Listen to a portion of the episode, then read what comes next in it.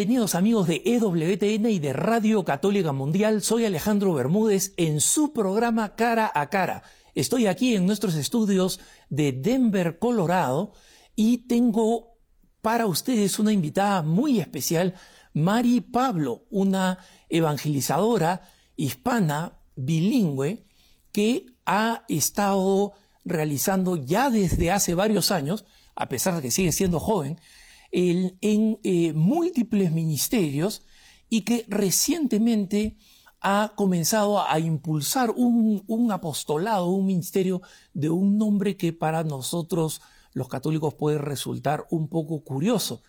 Pero comencemos por el principio. Mari, bienvenida al programa. Muchas gracias por tenerme, un placer estar aquí.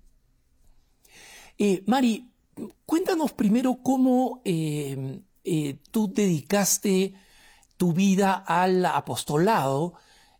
tú naciste en una familia católica. sin embargo, fue un proceso de descubrir que el Señor te llamaba no solamente a vivir tu fe, sino a dedicar tus energías a predicarla. Cuéntanos un poquito de esa experiencia. Si mi familia es de la República Dominicana. Mis padres son Alfredo y Ingrid Pablo con la comunidad Cielo de Cristo Vivo, que lo comenzó el padre Viliano Tardif, que ya está en camino a ser santo.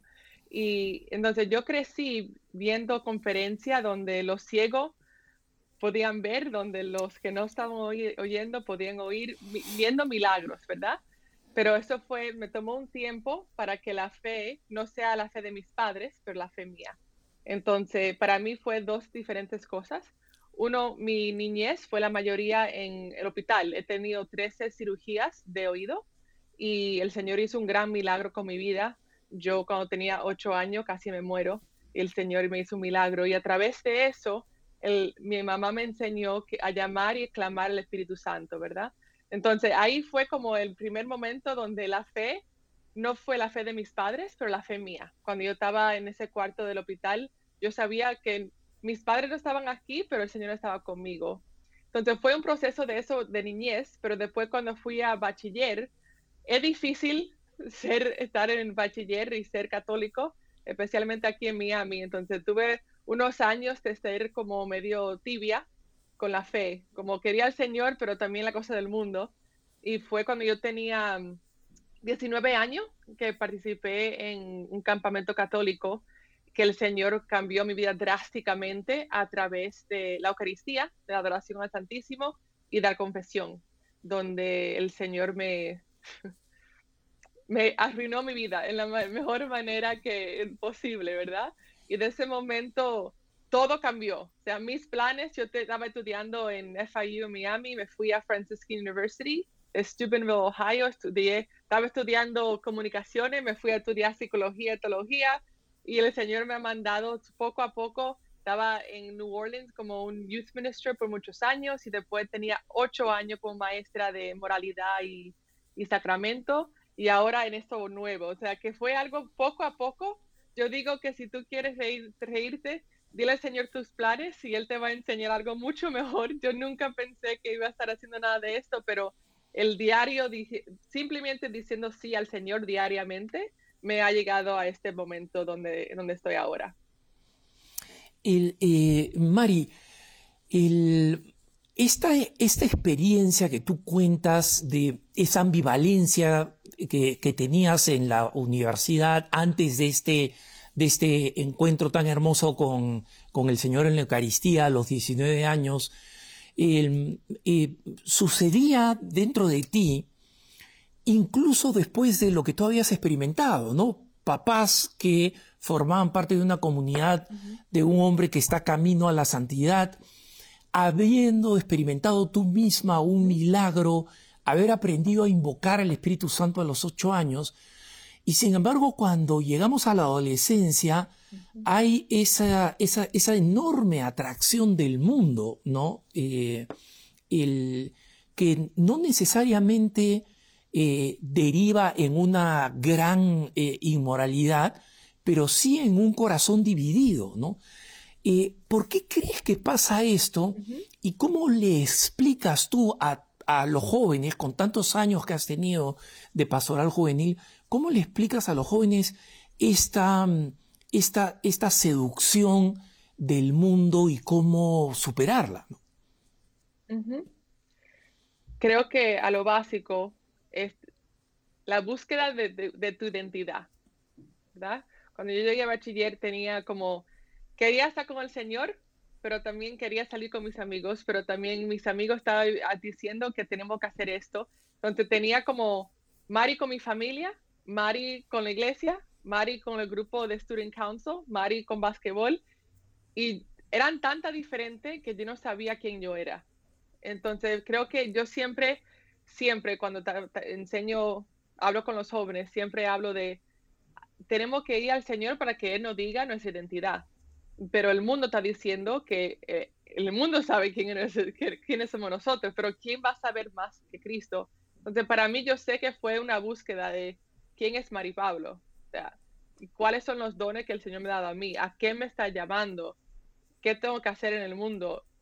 es un momento tan drástico el bachiller para encontrar y tenemos tanta presión y hay tanta ansiedad y hay tanta tanto confusión en esa edad que es algo de parar y ir al Señor para que Él te enseñe. So, creo que para mí fue mucha cosa de identidad y eso que estoy viendo ahora con todos los jóvenes, especialmente ahora que tenemos mucho más problema con eh, mental health, de, salud, de salud, salud mental, y tenemos tantas cosas de, tanta de, de, tu niñez que la gente no sabe cómo traerlo a la, a la luz y cómo sanar de tantas heridas que tenemos.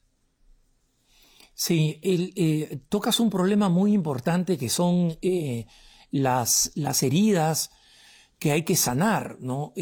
muchas personas no son conscientes de esas heridas, pero el, como sabes, muchas personas, muchos, muchos eh, eh, psicólogos, muchos especialistas en adolescencia, que incluso no son creyentes, coinciden en que hay un incremento de problemas de ansiedad y de depresión que tiene que ver con la desconexión de la familia, ¿no? la descomposición de la familia, la, eh, la creación de falsos ideales a través de las redes sociales. Eh, una, una, este, eh, una, una, psicóloga muy importante, Jean Twenge, establece una correlación muy importante entre el incremento de el consumo en dispositivos móviles, ¿no? el tiempo en dispositivos móviles y el incremento en la depresión en la adolescencia. ¿no? Entonces, em, estamos nosotros como eh, evangelizadores, eh, tú con este apostolado eh, tan importante que estás impulsando, no nos estamos encontrando con los mismos jóvenes que existían hace 10 años, ¿no? estamos encontrando cambios bastante dramáticos, ¿no? ¿Cuáles son los desafíos importantes, eh, eh, eh, más importantes que tú encuentras comparando cuando tú recién eras este, jovencita con los, con los más jóvenes con los que te interrelacionas ahora como evangelizadora? Mm. Bueno, hay algunas cosas que siempre van a ser iguales, ¿verdad? Como nuestra búsqueda de identidad siempre va a ser igual siempre hemos tenido problemas de familia, siempre, o sea, hay algunas cosas que sí son igual. Creo que las redes sociales son diferentes, hay muchísimo más ahora. Lo, están, lo que ellos están expuestos en una edad mucho menor que lo que, lo que yo tenía es grande. antes, ahora todo el mundo tiene cámara, todo el mundo tiene algo, o sea que si tú haces algo que no está bueno o si tú haces un error, te lo están grabando y entonces te va a seguir para toda tu vida. O sea, es algo que mucho más trauma, ¿verdad? Por, por todo eso. Eso es una cosa. Y también la presión de que ponen los adultos y hasta los maestros, ya a los cinco años estamos preguntando, ¿qué tú quieres hacer cuando tú creces? Y a los siete, y a los ocho. O sea, es una presión muy grande de... Ellos, tienen, ellos piensan que tienen que tener toda su vida ya hecho a los 16 años y no es así, ¿verdad? Eh, creo que también una presión extra, la ansiedad está mucho más alta que nunca y creo que eso también afecta todo esto de una manera más grande. Pero lo, algo bueno que yo he notado, ellos se sienten como que si tienen más responsabilidad y quieren aprender más y entender cómo tener una conversación. O sea, yo enseñé moralidad por ocho años y cuando yo hablé con ellos, yo no le hablaba como que si ellos eran niños. Yo le decía, yo quiero que tú entiendas lo que dice la iglesia y por qué. Y yo quiero que tú le expliques en una manera que si tú estás hablando con alguien que no es católico, que tú lo entiendes. Por muchos años, mis padres me decían, esto es lo que la iglesia enseña, síguelo. Y eso no, o sea, le tenemos que explicar por qué. Yo siempre digo que soy 100% católico porque yo he cuestionado y he dudado todo lo que enseña la iglesia, porque yo tuve que entender el por qué yo tuve que entender psicológicamente lo que está diciendo el Señor es súper importante, de una manera de ciencia, es, todo va bello. Lo que enseña la iglesia es, tiene, tiene, tanta riqueza, no solamente de una manera espiritual, pero racional, ¿verdad? Entonces, hablando con los jóvenes de esta manera y diciendo, tú puedes tener otra opinión, pero me tiene que decir por qué y poder explicarte. Y ayudándole a formar esas conversaciones y esos pensamientos yo siempre digo que si están buscando la verdad, van a llegar a este momento. O sea que eso es lo bueno que yo he notado de, esta generación, que, que, se sienten, no sé, pueden cambiar el mundo y son mucho más capaces de lo que nosotros pensamos, ¿verdad? estoy de acuerdo contigo, eh, Mari. Creo que muchas veces la visión que tenemos de eh, los millennials más jóvenes o de la eh, generación este, Z, ¿no? Es, es, muy, em, es muy crítica y es muy negativa. Y creo que siempre ha pasado a lo largo de la historia, ¿no? La generación más vieja siempre dice, en mi época las cosas no eran así. Y eso ha pasado todo el tiempo, ¿no? Este, pero el, el, eh, acá hablas de un tema muy importante que es eh, que nuestros jóvenes tengan razones ¿no? para eh, entender por qué practicamos lo que practicamos. Uno de los problemas con que me, encuentro con frecuencia, el, em, Mari, y yo estoy seguro que tú lo has visto mucho más que yo por tu dedicación a este ministerio, especialmente con los jóvenes, es que papás hispanos en los Estados Unidos han eh, realmente educado a sus hijos con mucho cariño y con mucha dedicación en la devoción, en el amor, en la piedad, eh, en, la vida en la iglesia, ¿no? Y después del primer semestre en la universidad, después del primer semestre, eh, regresan diciendo, mm, mamá, ¿por qué somos homofóbicos nosotros los católicos? Es decir, con una serie de, de, ideologías frente a las cuales no están preparados para responder, ¿no? Porque no, saben cuál es la explicación católica eh, al respecto, ¿no? dentro de tu apostolado, eh, ¿qué, qué, medios crees que son necesarios eh, especialmente para los padres que quieren preparar a sus hijos jóvenes cuando tengan que enfrentar el mundo y ellos no estén al costado, ¿no? No tengan miedo a hacer la búsqueda, a, encontrar la información y a tener las conversaciones con tus jóvenes. O sea, esto es algo esencial. Para mí, algo para todos estos temas, la teología del cuerpo de Juan Pablo II me ha cambiado mi vida drásticamente cuando viene de la identidad, de qué significa ser mujer, de cuál es mi propósito en este mundo, de qué es el amor, de la belleza del matrimonio, de la belleza de todas las vocaciones, del el sexo, que el sexo es tan bueno y tan bello, que es santo y es tan santo y que pertenece a un sacramento. Estos son lenguajes y cosas que yo nunca había oído. ¿verdad? y aunque mis padres son increíbles, mis padres vienen de otra generación donde tú no hablas de nada de esto, ¿verdad? Entonces, para los padres y para quien sea que me está escuchando, primeramente te invito a ustedes para, si no saben lo que es la, teología del cuerpo de Juan II, por favor, búsquenlo, infórmense. Y después cogen esta información para hablar con los jóvenes, porque estos temas de, de sexo, de homofobia, lo que sea, esto es la clave porque enseña cómo el Señor nos ha creado en su imagen y semejanza y qué significa y las, cómo nosotros tenemos que clamar estas verdades y vivirla. Y si hay alguien que no entiende, no podemos estar gritando, tenemos que amarlo y tener una conversación y decir la verdad. Y la verdad no, no, libera, ¿verdad? Entonces poder tener ese entendimiento, ese proceso para entender y para comunicarnos. Entonces, para los jóvenes, yo he tenido todas las conversaciones del mundo, de todas las cosas que nadie quiere hablar, yo lo tengo, de la pornografía, de la masturbación, de cosas que gente no hablan. Pero si, si nosotros no hablamos con nuestros jóvenes ahora, cuando están en casa o cuando están con nosotros, lo van ahí, ¿de dónde queremos que los jóvenes entiendan esto? ¿De, nosotros con la iglesia o del mundo?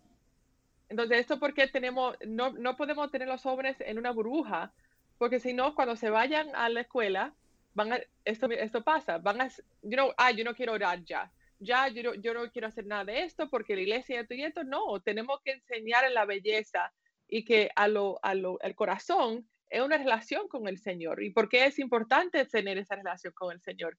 Y decirle a tus jóvenes por qué tú eres católico y no simplemente tener no, su imagen de Jesucristo y María por tu casa, pero cómo tú lo estás viviendo a lo diario y cómo tú estás comunicando tu fe y explicándole por qué tú eres católico a tus jóvenes de una manera de, entender, de entender, porque si no, no, no, va a ser, no, va a ser bueno. El, em, Mari, una de las cosas que me llamó mucho la atención en tu eh, recorrido eh, apostólico es eh, tu, participación muy entusiasta en este proyecto que en inglés se ha llamado Evangelical Catholics, ¿no? Y que traduciríamos como este, católicos evangélicos. Y como sabes, en la comunidad hispana existe, existe una experiencia un poco negativa de lo que llamamos evangélicos, entonces, eh, explícanos un poco esta iniciativa y cómo contra lo que muchos hermanos podrían tener como primera impresión, no es una contradicción de términos, ¿no? Sí, mucha gente piensa como, ¿cuál es el nombre? Eh, evangélico viene de evangelización, ¿verdad? Esto porque lo decimos en inglés, the evangelical Catholic, porque es que la iglesia, dice en el catecismo, que la iglesia existe para evangelizar si pensamos de cómo comenzó nuestra iglesia, Jesús vino y no, o sea, estaba orando a quién voy a invitar para caminar conmigo. Y después lo invitó a los doce, ¿verdad? Y después tomó tres años a formar y entrenar a sus gente. Y después lo mandó, lo envió. Y si no fue por el Pentecostés, ¿verdad? Por, por ese día donde recibieron el Espíritu Santo y salieron y tres mil personas se convirtieron ese día. Eso fue el comienzo de nuestra iglesia, el cumpleaños de la iglesia, ¿verdad?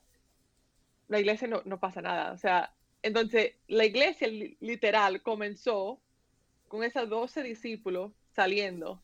Entonces nosotros tenemos el mismo llamado de salir y evangelizar.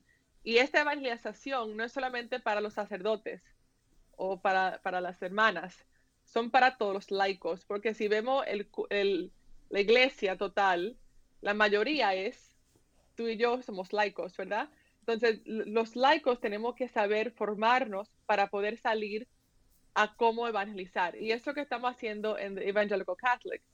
Somos un, movimiento donde trabajamos con parroquias y universidades en los Estados Unidos y formamos diferentes laicos Jesús tomó tres años, nosotros lo hacemos en tres meses, ¿verdad? Y después lo mandamos afuera para que ellos comiencen su propio apostolado. Mari, quiero que nos hables mucho más de esta experiencia, de cómo se originó, etcétera, tan pronto volvamos de la pausa. Estamos con Mari Pablo, una evangelizadora hispana, bilingüe, promotora del proyecto de evangelización Evangelical Catholics, este es su programa cara a cara. No se vayan, que ya volvemos.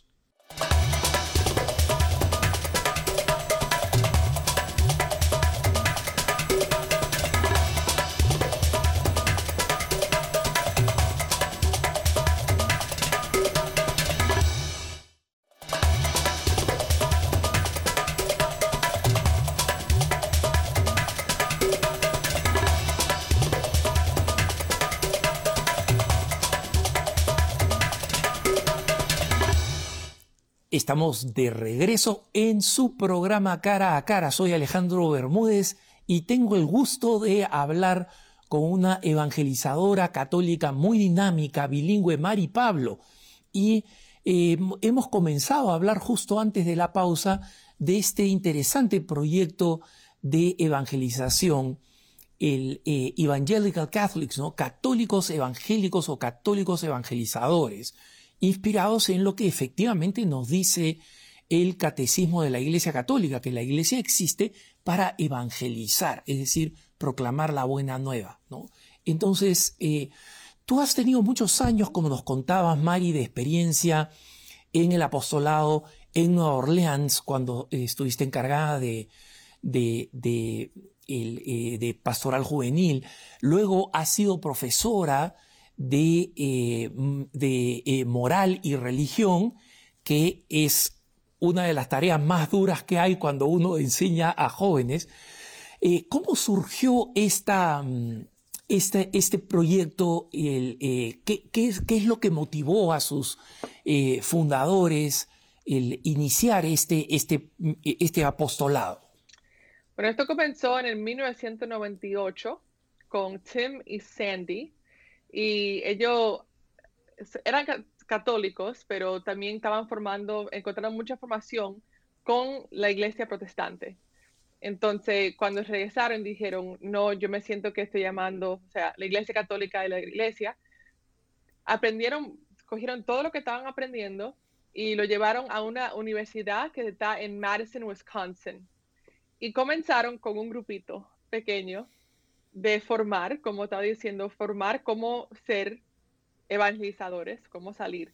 Y lo que me encanta del entrenamiento es, son cosas muy prácticas, como comenzamos como de la oración, de cómo tener una relación con el Señor, pero continuamos como cómo tú puedes eh, decir tu testimonio. Y en una de las clases, ellos tienen que hacer tu testimonio hay una clase que me encanta que es literal, la sesión entera es cómo tener una conversación con una persona. Esencial. O sea, cómo saber preguntar preguntas buenas. Porque si tú simplemente sabes cómo decir una, una pregunta, la conversación que tú puedes tener con una persona puede ser extremadamente profundo, ¿verdad? Entonces también seguimos. Y después seguimos con cómo hacer oración de intercesión y cómo poder parar y escuchar al Espíritu Santo para decir, ¿quién está en mi vida que yo siento que quiero caminar con ellos? Entonces, el entrenamiento es todo para que ellos después salgan. Entonces, eso que hicieron en, esta universidad. Y lo que encontraron fue que ellos estaban entrenando a 10 estudiantes a la vez y después esos 10 estudiantes salían y cada uno de su propio ser invitaban a sus amigos hacer una guía de bíblica o a ir, no sé, no solamente tiene que ser algo así, tú puedes hacer un apostolado que yo conozco a alguien que le gusta caminar, entonces ellos invitan a sus amigos a caminar dos millas y hablan del Señor en sus dos millas, o sea, que es algo que no tiene que ser solamente súper organizado, puede ser, tú estás en tu, en tu trabajo y tú simplemente invitas a otra persona para hacer almuerzo para tener esa conversación cara a cara, ¿verdad? Para poder entender cómo, qué está pasando en esa relación, en su corazón y profundizar. Creo que vivir en un mundo, y esto me pasa mucho, donde las conversaciones son tan superficial que cuando tú sabes que estamos hechos para algo más profundo, es difícil. Entonces, todo esto es para hacer esto. Entonces, comenzó en 1998 en una, en una escuela de universidad en Madison, Wisconsin, y después comenzó a crecer y crecer y crecer y crecer. Y ahora estamos en más de 120 y pico de parroquias y universidades en los Estados Unidos. Yo soy la primera consultora que habla español y soy, cuando, cuando me enteré de ese trabajo, eh, fue el Señor lo hizo muy claro de que me estaba llamando a trabajar aquí y esto fue algo que yo me encantó mucho porque yo crecí con toda la información en la, iglesia hispana, pero después todo en inglés. Y lo que me estoy dando cuenta es que hay muchos recursos en la iglesia eh, americano que no existe en iglesia hispana. Y yo quiero hacer esto, ¿verdad? Arreglarlo, porque hay tantas cosas bellas que existen en inglés que no existen en español. Entonces, cuando yo me enteré que Evangelical Catholic estaba traduciendo toda su información, todos sus materiales a español, porque están viendo, la iglesia, los hispanos están ya, estamos más grandes en números en los Estados Unidos, no sé si sabe eso, pero tenemos una necesidad muy grande, entonces fue algo bello que me está encantando, entonces estamos trabajando, yo trabajo mucho con las eh, iglesias hispanas. El, eh, Mari, solamente quiero hacer una anotación para nuestros eh, televidentes y radioescuchas que Madison, Wisconsin, debe ser una de las ciudades más liberales de Estados Unidos y pocos lo saben. ¿no? La mayoría cree que las ciudades más locas son San Francisco, son Nueva York, y eso es verdad, pero eh, he escuchado a muchas personas que dicen probablemente la ciudad más liberal de todo Estados Unidos sea Madison, Wisconsin, ¿no? Y especialmente la Universidad de Wisconsin, la Universidad Estatal de Wisconsin en Madison, ¿no? Entonces, eh, quiero hacer esto, eh, hacer este comentario para nuestros televidentes y radioescuchas para que sepan que el Señor quiso que este apostolado naciera en la boca del, en la boca del lobo, ¿no? de, alguna manera, ¿no? Con muchos, este, muchos desafíos. Eh, cuando, cuando tú hablas de cómo eh, recibe una preparación para el eh, conversar, para saber conversar, Mari, eso es extremadamente importante. Sé mucha gente que tiene un gran celo apostólico, que quiere, pero no saben cómo comenzar, no saben por dónde comenzar. Cuéntanos un poquito eh, cuáles son las unas buenas preguntas para comenzar una buena conversación que no sea eh, antagónica, ¿no? Sino que, que sea dialógica, que sea este, eh, amistosa y que pueda llevar al Señor, ¿no? Sí, creo que es importante primero, una, en una de nuestras sesiones hablamos de the thresholds of evangelization, que son cuando tú estás hablando con alguien, tienes que pensar a dónde está en su camino con el Señor, ¿verdad? Y esto pasa mucho con mi familia, que hay gente en mi familia que no están en los caminos del Señor y yo no puedo pensar que puedo tener una conversación aquí cuando ellos están aquí, ¿verdad? Entonces pensar con quién estoy hablando y yo no, hay gente que puedo tener una, una conversación, decir, o sea, Alejandro, ¿qué, ¿qué, el Señor está haciendo en tu vida en este momento? ¿Verdad? Pero si ellos no están en eso, en eso tú no vas a comenzar con eso. ¿Cuáles son alguna conversación que me gusta a mí? Lo esencial, cosas como, eh, ¿qué es algo bueno que te pasó en esta semana?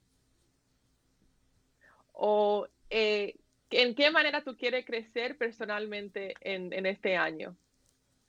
diferentes cosas que son, ¿cuáles son tus metas? de este mes? ¿O quién, quién en tu vida es muy importante y por qué?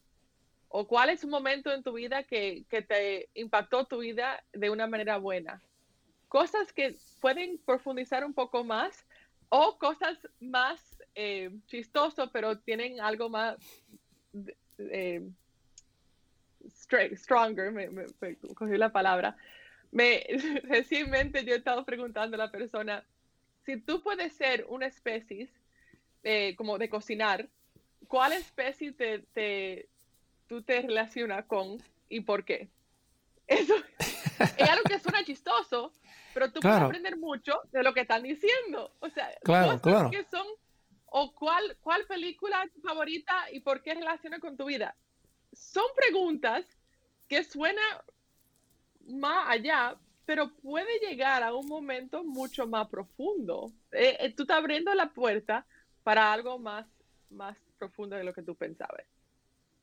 Sí, sí, eh, efectivamente. Y esa es una, una forma muy, incluso las, preguntas como, como una, una pregunta graciosa como la que te dices, bueno, ¿tú qué, qué condimento serías? ¿No? Y alguien te dice, bueno, yo sería páprica o sería pues este, eh, o, sal, de repente alguien escoge algo tan fundamental y tan importante, ¿no? Como la sal, eh, el, el, hecho de poder seguir la conversación y de decir, bueno, ¿y por qué? ¿No?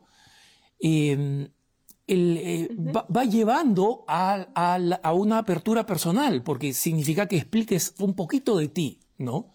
Y el, esa es una, una forma de, acogida que es eh, muy importante hoy en día, ¿no? El, los jóvenes, más que nunca, son resistentes ahora a la confrontación, al conflicto, a, entrar a los temas que consideran que son más ideológicos que, religiosos, ¿no? Entonces, el, en, ¿cómo has visto tú los, los frutos de este apostolado? Nos decías que ha crecido en, muchos eh, lugares y específicamente en el mundo hispano, tú estás en un, tú estás en un gran centro hispano de, Estados Unidos, en Miami, ¿no? Eh, ¿Cómo ves tú los frutos de estas, eh, de estas conversaciones y cómo progresan mm, en el camino de llevar a los jóvenes a un encuentro con el Señor? Bueno, hay muchísimas historias de diferentes apostolados que han comenzado. Algunos de mis favoritos son el, tenemos a alguien en Texas que él es encargado de un gimnasio y él ha invitado a diferentes gente, personas que ya vienen a hacer ejercicio a llegar media hora antes de lo planeado para poder leer una cita bíblica y comenzar su día con la palabra de Dios antes de hacer ejercicio. So, él lo está haciendo en su trabajo, invitó a la gente que están ahí y son personas que probablemente no van a ir a la iglesia, pero están diciendo sí a por lo menos conversar, a tener esa conversación del Señor. O hay otro que es un, un pilot, alguien que vuela los aviones, y él, él entendió que el momento para él evangelizar va a ser cuando él está con su co-pilot en el avión y va a tomar ese tiempo para tener conversaciones más profundas y no simplemente quedarse en silencio o hablar de algo que no tiene propósito. O un maestro que invitó a diferentes maestros para venir a hablar de, Dios antes que la iglesia, que, que la escuela comience. Son diferentes personas que tú oyes su historia y tú piensas, wow, me encanta porque yo simplemente siempre pienso en, vamos a la iglesia a las 7 de la noche a, hacer este grupo oficial y esto está abriendo la mente para ver, para decir, no, es simplemente cómo tú estás viviendo tu vida en el mundo secular y cómo podemos ser testimonio e invitar a las otras personas para caminar con nosotros. Y creo que esto va a ser muy importante, trabajo con diferentes universidades y esto que están haciendo ellos, que no es tanto, ah, la iglesia está diciendo esto o ah, el Newman Center no está invitando, es yo como joven, te quiero invitar a ti. Hay uno que va eh, eh, como en ROTC, da en el entrenamiento para, para, militar, claro. país. Y él hace algo que ellos, sí, para militar. Y ellos hacen ellos corren yo no sé cuántas millas y después se sientan para hablar de Dios. O sea que da haciendo una mezcla de... Y es muy diferente, yo siempre digo esto a los jóvenes, la persona que tú conoces, yo no conozco. Y tus amigos te van a decir sí a ti mucho más que me van a decir sí a mí, porque yo soy mucho más vieja. So, es entender que tú tienes un llamado específico para llegar a las personas y el Señor te quiere usar a ti mismo para ser instrumento para traer a otra persona hasta la verdad. Y cuando tú dices esto a, un joven, ellos sienten como que, ah, yo soy necesario para la iglesia. Claro, todos somos necesarios para la iglesia. El Señor puede, puede trabajar a través de cada uno de nosotros y tú tienes un llamado específico. Entonces, cuando tú dices esto para un joven, cambia todo. Yo veo esto cuando, cuando yo viajo a dar charlas, diferentes conferencias de Steubenville de lo que sea, y diferentes eh, jóvenes me vienen a hablar o decir diferentes cosas y simplemente diciendo, tú eres importante, tú tienes dones, tú tienes un, eh, Dios tiene un plan para ti, como que es algo que ellos no piensan. Y este apostolado de verdad que te ayuda a las personas, a todas las personas de todas las edades, a entender, el Señor te está llamando a un propósito, simplemente tenemos que decir que sí, y tú vivir tu vida y tener esas conversaciones con personas e invitarlo a caminar contigo hacia la verdad. Eh, eso es muy importante, eh, Mari. Dices algo muy cierto porque el em, decirle a un joven que tiene un lugar en el plan de Dios eh, no es un truco, no es una técnica motivacional, es, es la más profunda verdad, ¿no? O sea, Dios nos ha creado a cada uno de nosotros como si fuéramos la única persona que ha creado, con ese, con ese amor y con esa fineza en los detalles, ¿no? Entonces, las características que nos dio, nos, nos las dio específicamente para cumplir un papel al interior de su iglesia que nadie más va a poder cumplir, porque somos únicos, ¿no? Entonces, eh, creo que es, eh, me, gusta mucho en este apostolado, eh, Mari, el hecho de que el grupo juvenil o el grupo que, está siendo convocado porque necesitamos comunidad, no es un grupo que es tratado como grupo, sino donde a, cada uno se le va ayudando a descubrir su propio papel en el plan de Dios, ¿no? Y no solamente lo enviamos, ¿verdad? Porque muchos piensan, ah, ellos hacen entrenamiento por tres meses y después decimos, va, y ya. No. Nosotros, cada iglesia o cada universidad tiene una consultora como yo, y nosotros caminamos con ellos para decir, ok, tienen los tres meses, pero en esos tres meses también van a tener esas reuniones uno a uno con diferente, cada persona que está en el grupo. Y después tú te vas a seguir reuniendo con esas personas una vez al mes o una vez cada dos meses. Y después ese grupo, mínimo cuatro veces al año, va a regresar junto y vamos a chequear cómo va tu apostolado, qué está haciendo el Señor en tu vida. Porque el Señor no solamente mandó y dijo, ok, bye, él envió, pero mandó al Espíritu Santo para seguir caminando con cada uno de los apóstoles para, para ese pastoreo. Y es la parte clave que es muy importante lo que estamos haciendo nosotros, que enviamos, pero seguimos pastoreando para, que, para poder seguir formación, porque si es algo que yo sé de la Iglesia Católica y del Señor, hay mucho para aprender, no importa si yo tengo mi maestría, eso no, no importa nada. Si tú, tú puedes tener tu doctorado, tú puedes ser hasta el Papa mismo, ¿verdad? Pero siempre hay más para aprender, siempre hay más para formar y podemos leer una cita bíblica diez mil veces y siempre va, el Señor nos puede hablar de una manera diferente. Y es lo bello, que ese pastoreo y ese caminar es para siempre, hasta el cielo. Así es, así es, y caminando en, en, comunidad orante, ¿no? El, eh, eh, Mari, obviamente, eh, cuando pones el ejemplo de, me pongo a pensar en el ejemplo que pusiste este del, del muchacho que administra un gimnasio y que invita a los que quieran a venir media hora antes para, para meditar en la palabra de Dios. me parece un ejemplo buenísimo porque, eh, como tú dices, no necesariamente esa gente que está meditando en la palabra de Dios antes de hacer ejercicios va a terminar yendo a la iglesia inmediatamente, ¿no?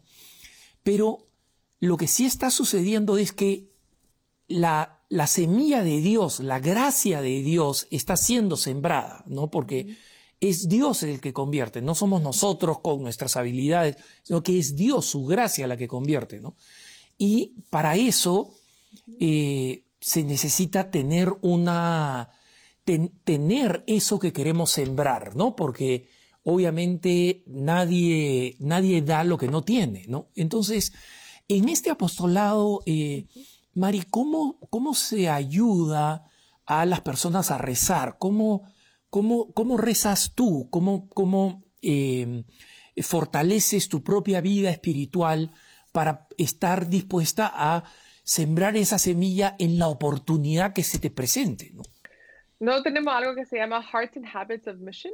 Y eso enfoca y es diferente como la oración, los sacramentos, la Biblia, eh, salir a evangelizar, como diferentes cosas que son importantes, ¿verdad? Y después tenemos Next Step Cards, que son, si tú vas a easynextstep.com, literal te damos seis cartas que tú puedes usar, que lo hay en inglés y en español, que te guía en estos diferentes temas. el primero es descubrir tu historia de cuando tú naciste hasta ahora y hacer un life graph y decir, Señora, ¿dónde tú estabas en estos momentos bajos? ¿Dónde estaba en esto? Eh, ¿Qué tú me quieres decir de mi vida? Porque muchas veces en un corre-corre que no paramos a pensar cómo yo llegué a este momento de mi vida, ¿verdad? Y después de la buena nueva, nosotros decimos eso mucho. Yo, lo, yo, yo crecí oyendo, esta es la buena nueva, esta es la buena nueva, pero ¿qué es la buena nueva? ¿Cómo, cómo la buena nueva, tú lo, cómo tú lo vas a decir y qué, qué significa para tu vida y cómo te ha cambiado tu vida? Y después hay otro entero para de oración. Nosotras usamos mucho acts, adoration, contrition, thanksgiving y supplication. Adoración, el pedir perdón, dar gracia y, y, pedir al Señor. Y usamos eso como un ejemplo, porque si algo que sabemos es, hay miles de formas de orar, ¿verdad? Y, pero lo esencial de oración es poder, como dice Santa Teresita de Jesús, poder levantar tu, tu, corazón al Señor. Es un surge of the heart, ¿verdad? Entonces, esa, esa conversación con el Señor. Entonces, la oración, todo depende de, hay muchas formas, pero lo que me encanta de este apostolado es que hablamos de, muchas diferentes formas de oración. Y parte de los tres meses tenemos una, un acompañamiento de oración, donde cada día es 15 minutos y damos una cita bíblica o una frase de un santo o una parte de un encíclico o un escrito de, de la iglesia para que ellos vean las diferentes formas donde nosotros podemos entender más de la fe y usar esas riquezas que nos ofrece la iglesia para poder aprender y, profundizar nuestra relación con el Señor. El, eh, Mari, tú mencionabas cómo los, los hispanos nos estamos convirtiendo en una mayoría en la iglesia. Ya somos cerca del 40% del total de católicos en los Estados Unidos. Pero especialmente en la generación de los eh, millennials y los eh, y la generación Z, ¿no? Generation Z, eh, somos ya el 52%. O sea, somos la mayoría los hispanos, ¿no? En esa generación más joven. Eh, ¿Cómo ves tú la respuesta de los jóvenes hispanos? Eh, eh, cómo, ves que están respondiendo a esta, responsabilidad, ¿no? De, pasar la antorcha de la fe a, a, vivirlos ellos mismos, pasarlos a la siguiente generación? ¿Y cuáles son tus esperanzas respecto de la comunidad hispana, especialmente los jóvenes? Mi, mi primer pensamiento fue no muy bien inicialmente, porque ellos no ven la importancia todavía. Cuando la primera semana de mi clase yo siempre pregunto, ¿por qué tú eres católico? Y yo digo, si tu respuesta es porque mis padres son católicos, ya tú tienes casi 18 años y eso es muy triste, ¿verdad? O sea que vienen, quiero que ellos reclamen la fe para ellos mismos eso es un caminar y es un proceso. Después que ellos lleguen a ese momento, para ese momento cuando les dicen, quiero ser católico porque quiero estar con el Señor y porque yo entiendo que eso es lo que el Señor me está llamando, después de ese momento es cuando podemos caminar y podemos entender la belleza y todo eso. Pero sin ese encuentro primordial, donde ellos reclaman la fe para su vida personal, es muy difícil.